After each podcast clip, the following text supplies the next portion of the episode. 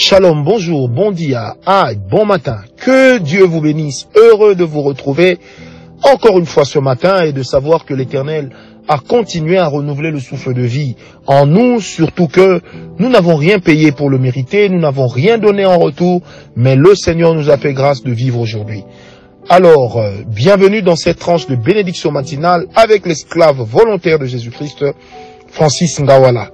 Bien-aimé, que Dieu vous bénisse. J'aimerais vous proposer un texte dans la parole de Dieu dont une bonne partie a déjà été exploitée hier, mais aujourd'hui nous allons voir encore un petit secret que ce passage veut bien cacher pour nous. Bien aimé, j'aimerais avoir une personne que depuis le temps où j'ai commencé à, participer, à partager avec vous ces méditations, ça m'enrichit énormément. Alors toi aussi n'hésite pas enrichir les autres au travers de ce que j'envoie comme audio. Pourquoi? Parce que je crois, bien aimé, que si tu as la grâce d'être avec nous et que moi j'ai la grâce de t'envoyer ceci, c'est simplement parce que l'Éternel voudrait que sa parole puisse aller jusque dans les confins du monde. C'est très important que nous, enfants de Dieu, nous puissions avoir une bonne compréhension de la parole de notre Dieu, de la feuille de route de notre Seigneur. C'est très important. Pourquoi? Parce que cette parole nous sert également de mandat. Cette parole nous sert également de bouclier. Cette parole nous sert également d'épée. Et cette parole est là pour nous donner de l'assurance. Tout passera, mais la parole de Dieu ne passera jamais. Au point qu'un jour il a été dit à la terre, dans Jérémie, terre, terre, terre, écoute la parole de l'éternel. Alors aujourd'hui je m'adresse pas à la terre, mais je m'adresse à toi. Et c'est toi qui après ira t'adresser à la terre pour lui dire et lui donner c'est que ce qu'est la parole du Seigneur pour elle en ce jour. Demeurez donc bénis. Genèse 12, verset 8.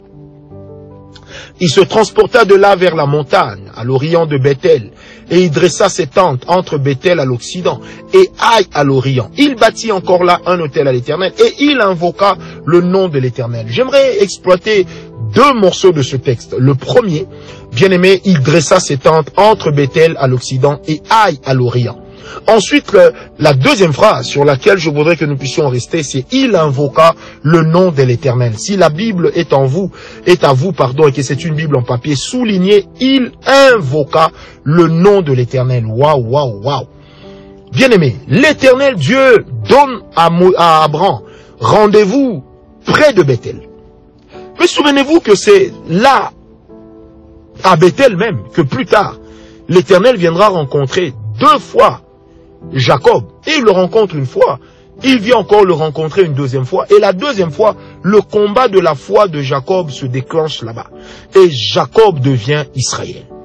Bien aimé, parce que Bethel, qui veut simplement dire la maison de Dieu, deviendra donc la signification de quelque chose de beaucoup plus fort. Ça deviendra le lieu où l'homme a vaincu Dieu, entre guillemets. Ça deviendra le lieu où la foi, de l'homme a convaincu Dieu d'opérer un miracle. Et ce miracle était de changer le nom. Et en changeant le nom de Jacob en Israël, l'Éternel a simplement changé les gènes de Jacob afin de l'amener à être une personne qui triomphe. Regarde jusqu'aujourd'hui, est-ce que les fils de Jacob ne sont-ils pas en train de triompher dans l'économie mondiale? Ne sont-ils pas en train de triompher dans les services de renseignement? Ne sont-ils pas en train de triompher au niveau des performances de leur armée en tant que nation parce que, bien aimé, les actes des pères pèsent sur la vie des fils. Les actes des pères deviennent plus tard la bénédiction des fils. N'oublie jamais cela.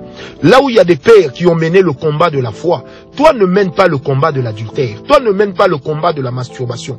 Toi ne mènes pas le combat de l'escroquerie. Toi ne mènes pas le combat du vol. Toi ne mènes pas le combat des injures. Toi ne mènes pas le combat de l'orgueil. Mène le combat de la foi. C'est ce que le Seigneur attend de toi. Jacob a mené le combat de la foi où? À Bethel.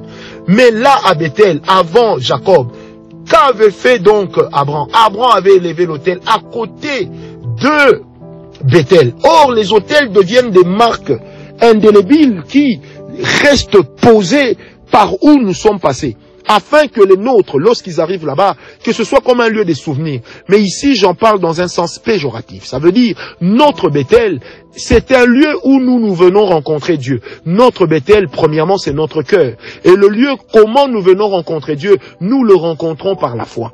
Bien aimé, il est normal qu'à certains endroits, que dans certaines choses, mes enfants puissent dire, Seigneur, toi le Dieu de notre papa Francis, souviens-toi de nous. Seigneur, toi le Dieu de notre père Ngawala. Souviens-toi de nous, éternel. Souviens-toi de la manière dont notre Père t'a servi. Souviens-toi de tout ce de quoi notre Père s'est séparé pour te servir. Seigneur, souviens-toi de cela.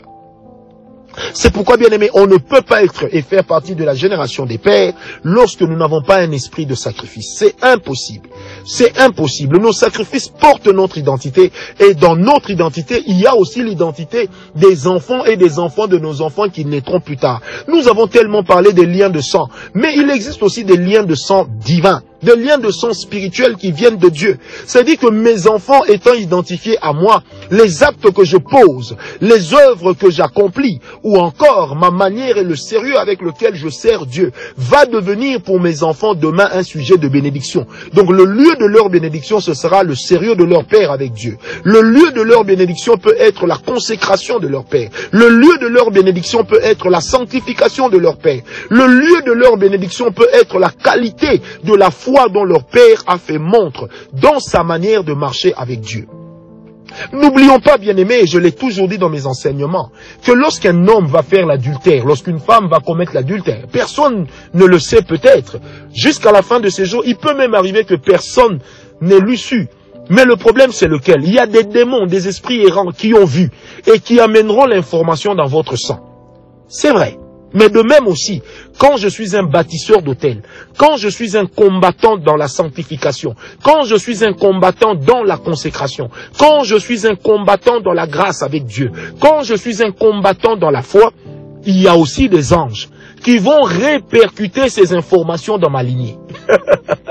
qui vont répercuter ces informations dans ma lignée. Parce que nous sommes environnés d'une grande nuée de témoins. Il n'y a pas que les démons, il y a aussi des anges de Dieu qui font rapport. Et lorsqu'ils font rapport au chef, à notre Dieu, à notre Seigneur, bien aimé, l'ordonnance de Dieu peut commencer à courir dans notre sang. L'ordonnance de Dieu peut faire que nos enfants et les enfants de nos enfants puissent être bénéficiaires de la qualité de notre marche d'aujourd'hui. C'est pourquoi là à Bethel, Dieu viendra rencontrer Jacob parce que à côté de Bethel, Dieu avait déjà rencontré Abraham.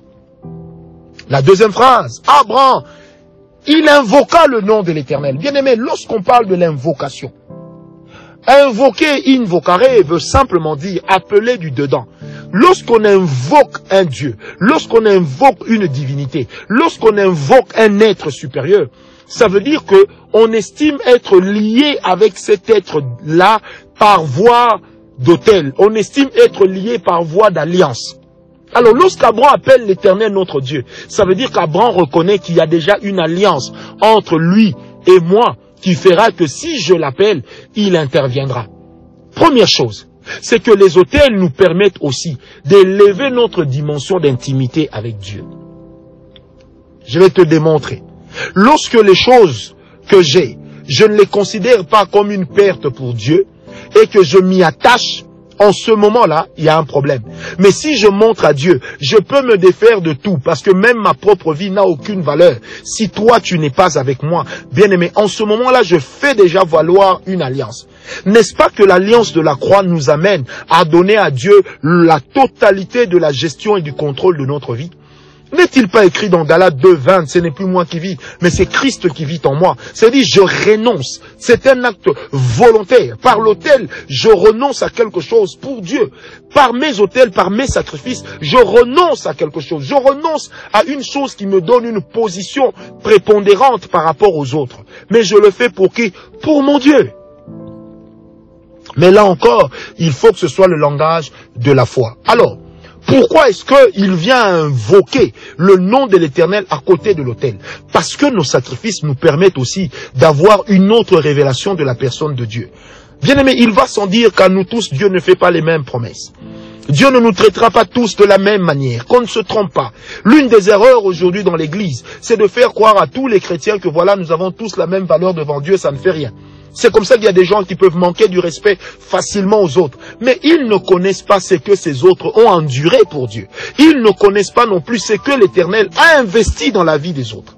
Même Jésus avait douze apôtres, mais tous les apôtres n'étaient pas aussi proches de Jésus que Pierre et Jean.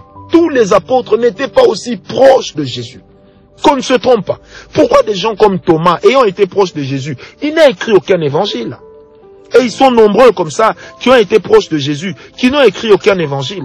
Parce que, bien aimé, la, la, capacité de se sacrifier nous démontre aussi notre capacité d'aller loin avec Dieu et la considération que nous avons pour les alliances de Dieu. Dans Romains 12, n'est-il pas écrit que nous devons nous-mêmes renoncer à notre propre corps et que nous devons donner ça en sacrifice à Dieu? Là, on nous parle de la qualité de deux choses, de la qualité de la sanctification et de la crucifixion des œuvres de la chair. Et lorsque nous le faisons, c'est le sacrifice premier que Dieu agrée de la part de l'homme. Amen, amen, amen. Alors quand on invoque le nom de quelqu'un, le nom d'une divinité, ça veut dire que l'on connaît cette divinité. Ça veut dire que quelque part, il y a une, une, amitié, il y a une alliance avec cette divinité. Lorsque on invite, on invoque Dieu, ça veut dire que le Seigneur a l'obligation d'intervenir parce que nous l'appelons comme étant les membres de sa famille. Nous l'appelons comme étant des personnes qui sont reliées et liées à lui. Parce que nous l'appelons, oui, mais de l'intérieur. Amen, amen. Et quand nous l'appelons, nous l'appelons par son nom. Bien aimé, le nom pur de Dieu. Les Hébreux ont parlé de Yahvé. Abraham lui-même l'appelait l'éternel. Et dans la langue hébraïque et araméenne, eh ben, les noms de Dieu sont porte souvent l'empreinte des langues locales, particulièrement de la langue mésopotamienne et même quelquefois de la langue égyptienne, qui avait eu beaucoup d'influence sur eux. Et plus tard même, ça commençait à porter beaucoup d'influence de la langue grecque. Parce que ça avait eu beaucoup d'influence sur eux à cause de l'influence culturelle de cette nation grecque ou encore des autres nations d'avant. Bien aimé. Mais Dieu révèle son nom en fonction de ses exploits.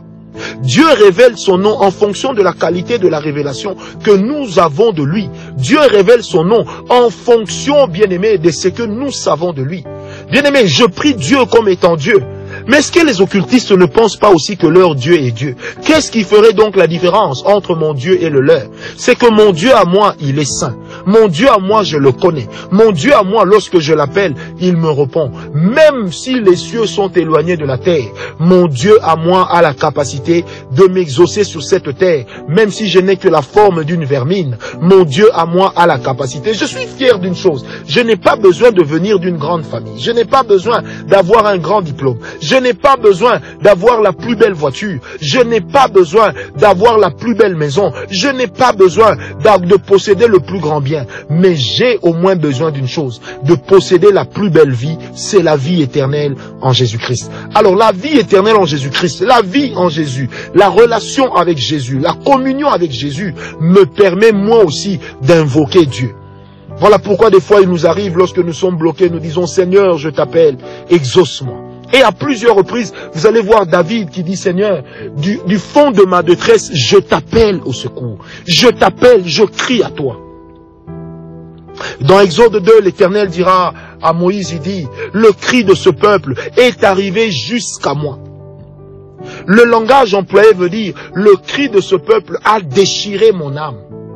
Mais je suis le Dieu d'Abraham, le Dieu d'Isaac, le Dieu de Jacob. Qui était Abraham? Qui était Isaac? Qui était Jacob? Des éleveurs d'autels. Qui était Abraham? Qui était Isaac? Qui était Jacob? Des pères consacrés à Dieu. Qui était Abraham? Qui était Isaac?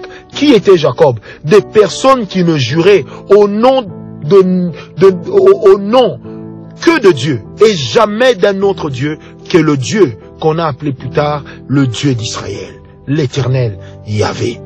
Je prie aujourd'hui que l'éternel t'exauce, que l'éternel te soit favorable. Oh Dieu, dans la situation dans laquelle se trouve mon frère, se trouve ma soeur, je t'invoque du haut des cieux, Père, exauce-le. Du haut des cieux, Père, exauce ma prière. Éternel Dieu, je t'invoque, oh Dieu, car tu connais les alliances que tu as tissées avec moi. Dans le corps, nous avons l'alliance avec Jésus-Christ, mais dans le privé, dans les alliances de Jésus, tu nous as donné des particularités qui permettent à chacun de nous de développer son identité en Christ. Son identité avec Christ, son identité pour Christ. Je te prie, Père, avec le Saint-Esprit, sois-nous favorables en ce jour au nom de Jésus. Que ta grâce nous localise, que ta main nous trouve, que notre ciel se déchire et que la gloire de l'Éternel descende. Je prie avec le Saint-Esprit au nom de Jésus-Christ. Nous avons ainsi prié. Amen. Paix et grâce Paix et grâce, paix et grâce, paix et grâce, paix et grâce, paix et grâce, paix et grâce. Amen.